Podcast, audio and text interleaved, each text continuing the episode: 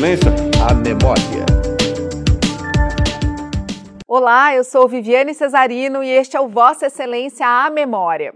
Muitos políticos encaram a questão jovem de maneira oportunista. A frase, dita pelo nosso entrevistado de hoje ao comentar a iniciativa de criar uma comissão permanente da juventude, mostra que este vereador, ao chegar aqui, queria muito mais do que trabalhar na especialidade dele, a arquitetura. Na cultura, ele protegeu os cinemas de rua e incentivou o fomento à cultura da periferia de São Paulo. Mas não dá para falar de Nabil Bonduque sem se referir aos projetos urbanísticos e ao plano diretor que ele relatou por duas vezes, em 2002 e em 2014. Nabil Bonduque foi vereador entre 2001 e 2004 e depois entre 2013 e 2016. É professor da USP e também foi secretário municipal de cultura na gestão de Fernando Haddad. Além disso, foi superintendente de habitação popular no governo de Luiz Erundina. Que honra receber o senhor. Muito obrigada pela presença. Eu que agradeço. É um prazer estar falando com você. A gente está falando aqui de duas temporadas distintas, né? Que tem aí um intervalo de 10 anos praticamente. Foram dois homens diferentes que passaram por aqui? Olha, não vou dizer que eram diferentes, não. Eu vejo os dois mandatos como uma continuidade. Mas, obviamente, no meu segundo mandato eu tinha mais experiência, tinha mais acúmulo, não só por já ter tido um mandato, mas principalmente porque nesses oito anos entre 2005 e 2013, né, quando eu voltei aqui, eu tive muitas outras experiências, uh, tanto na universidade, foi um período, por exemplo, que eu produzi é, né, uma grande pesquisa, que do meu livro Pioneiros da Habitação Social, né, um outro livro que eu fiz uh, para o IFAM, né, que foi um livro sobre o programa Monumenta, um programa federal, né, de apoio aos centros históricos, e gerou um livro, né, que é uh, Intervenções Urbanas em Centros Históricos, e também eu uh, fiz vários trabalhos de consultoria na área de planejamento urbano, né, planos diretores, e coordenei a consultoria técnica do Plano Nacional de Habitação. Né, e, então, também nesse período aí, entre os dois mandatos, eu fui uh, secretário de Ambiente Urbano do Ministério do Meio Ambiente. Então, na verdade, entre esses dois mandatos, eu tive uma experiência que ampliou muito a minha visão. É, aliás, como o meu primeiro mandato, meu primeiro mandato também ampliou muito a minha visão, que quando eu chego aqui em 2001, eu ainda era, vamos dizer assim, uma pessoa muito ligada, exclusiva, eu sempre continuei ligado à questão da habitação, mas era muito ligado à área da habitação. Né? Tinha tido uma experiência grande no governo da Luiz Erondina, coordenei os programas é, de habitação social, como os mutirões com autogestão, né, como os primeiros projetos de habitação em área central é, e várias outras experiências importantes de habitação. E no meu primeiro mandato, eu diria que teve pelo menos duas grandes áreas que eu atuei. Né? Uma delas o, o, no plano diretor, a relatoria do plano diretor, e a outra foi essa relação com, é, com a cultura, como, que começou assim, muito vinculada à questão da juventude. Né? Essa questão da juventude me surpreendeu demais, né? Porque foi uma iniciativa que o senhor bancou aqui com tudo. Bom, vamos só falar desse, desse começo, né? Dessa chegada do senhor. Quando o senhor chegou, era uma grande bancada do PT, eram 16 integrantes, né? Dessa, dessa base da prefeita Marta Suplicy. O senhor chegou falando muito em fim de voto secreto, era uma bandeira que o senhor já levantou de cara aqui, né? Uh, o senhor classificava muito, o senhor subia muito na tribuna para falar da situação do uso do solo paulistano, que o senhor falava que era caótica. Mas essas coisas, como a gente estava conversando antes de começar, a gente já sabia que o senhor ia falar, o senhor é um arquiteto. Agora, a questão da juventude me surpreendeu, porque essa comissão é, permanente da juventude abriu as portas para os jovens aqui dentro. Como é que foi isso? Olha, acho que em primeiro lugar isso vem um pouco da minha relação com os estudantes, né? Que eu, né, eu ah, sou professor, sim, professor. Eu sou professor desde 75, né, já quase 50 anos, né? Comecei como eu era estudante ainda, dando aula no cursinho do Objetivo. Depois eu dei aula na Belas Artes, dei aula em Taubaté, dei aula em São Carlos. Quando eu entrei aqui, inclusive, eu era professor da USP em São Carlos. E tinha muitos, muitos estudantes da da USP na época, né, que tinha uma relação comigo. Então eu tinha uma relação com os estudantes quando surgiu a oportunidade de formar essa comissão permanente da juventude, e nós tínhamos uma clareza naquela época é, de que a, a, questão da juventude era uma questão muito importante no Brasil. Né? No Brasil, em 2001, quando a gente forma a comissão, 27% da população eram jovens. Mudou muito hoje isso. Diminuiu a quantidade de jovens na nossa pirâmide.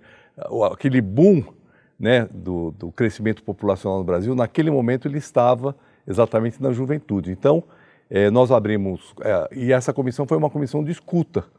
Né? Chamamos os jovens para serem ouvidos na Câmara, fomos, fizemos visitas a grupos juvenis e, uh, bom, isso gerou uma publicação né, que chama Um Ano de Juventude na Câmara, né, uma publicação importante que eu acho que é um registro né, do, das várias áreas. Então a gente já discutimos aqui temas como educação, saúde. Que eles tinham voz, eles podiam falar. Não, não, podiam não, eles eram, eles, eles eram, que falavam.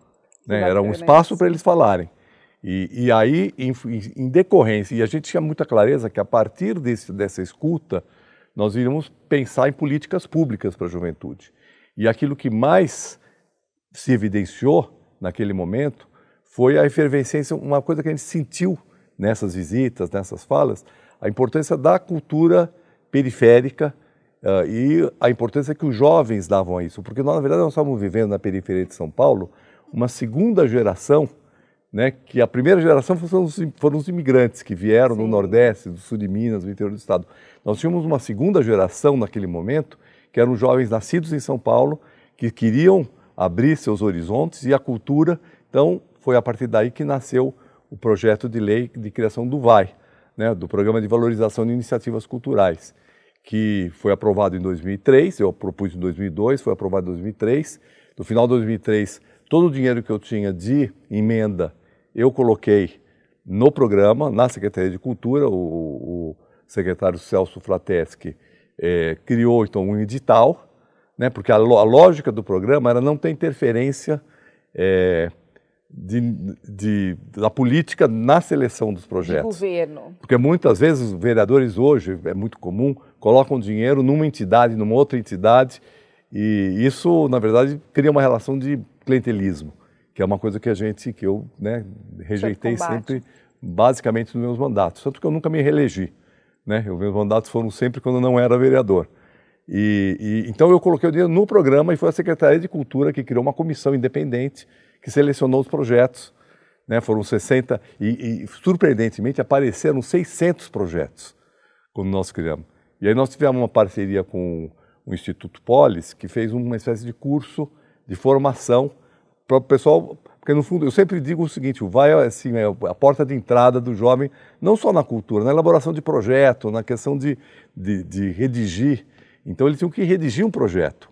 Né? Outra coisa importante do VAI é que ele era uh, podia se fazer pessoa física e não só pessoa jurídica, né? Então isso era muito mais fácil para o jovem propor, porque ninguém tem pessoa, pessoa jurídica e foi um projeto inovador nesse sentido, porque eu acho que é o primeiro projeto e acho que até hoje é um dos poucos que dá apoio para a pessoa física e não para a pessoa jurídica. E aí periferia. houve uma grande ampliação, né? No VAI, o VAI hoje já atendeu, já apoiou mais de 2.500, 3.000 projetos. Eu diria que o crescimento da cultura periférica em São Paulo, em grande parte, deve ao VAI e a esse processo aí.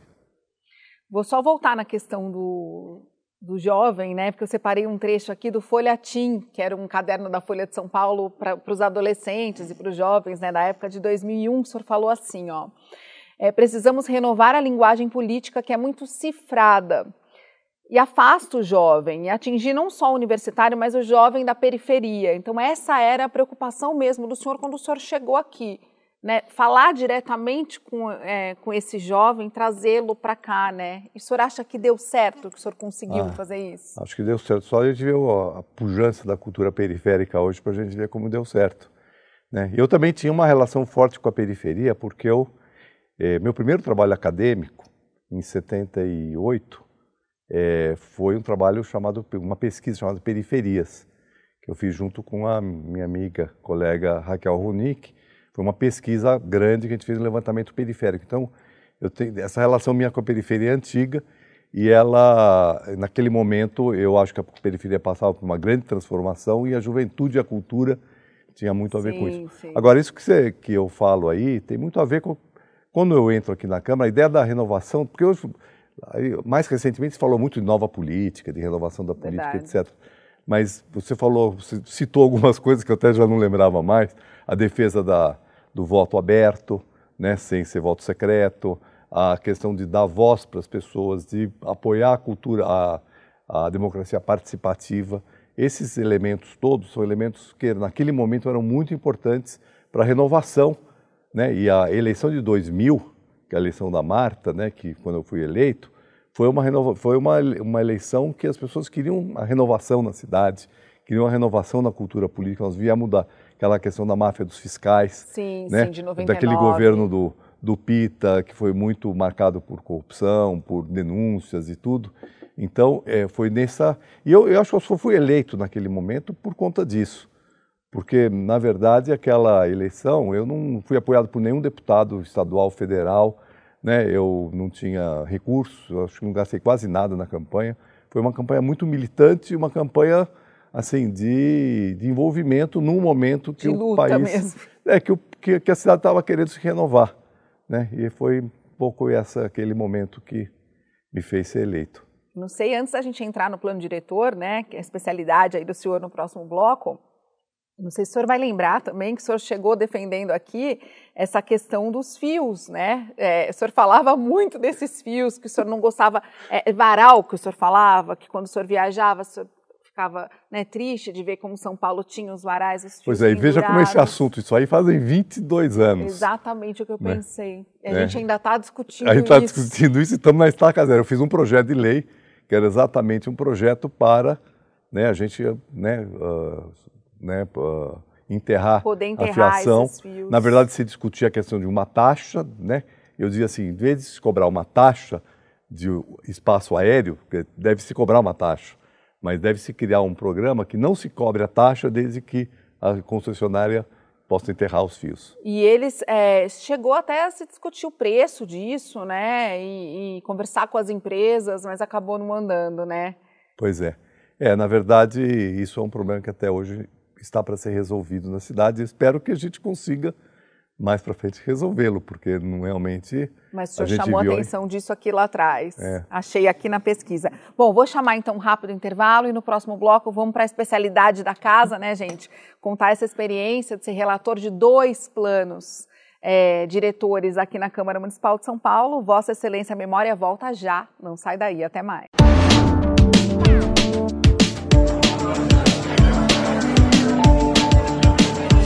Vossa Excelência, a memória.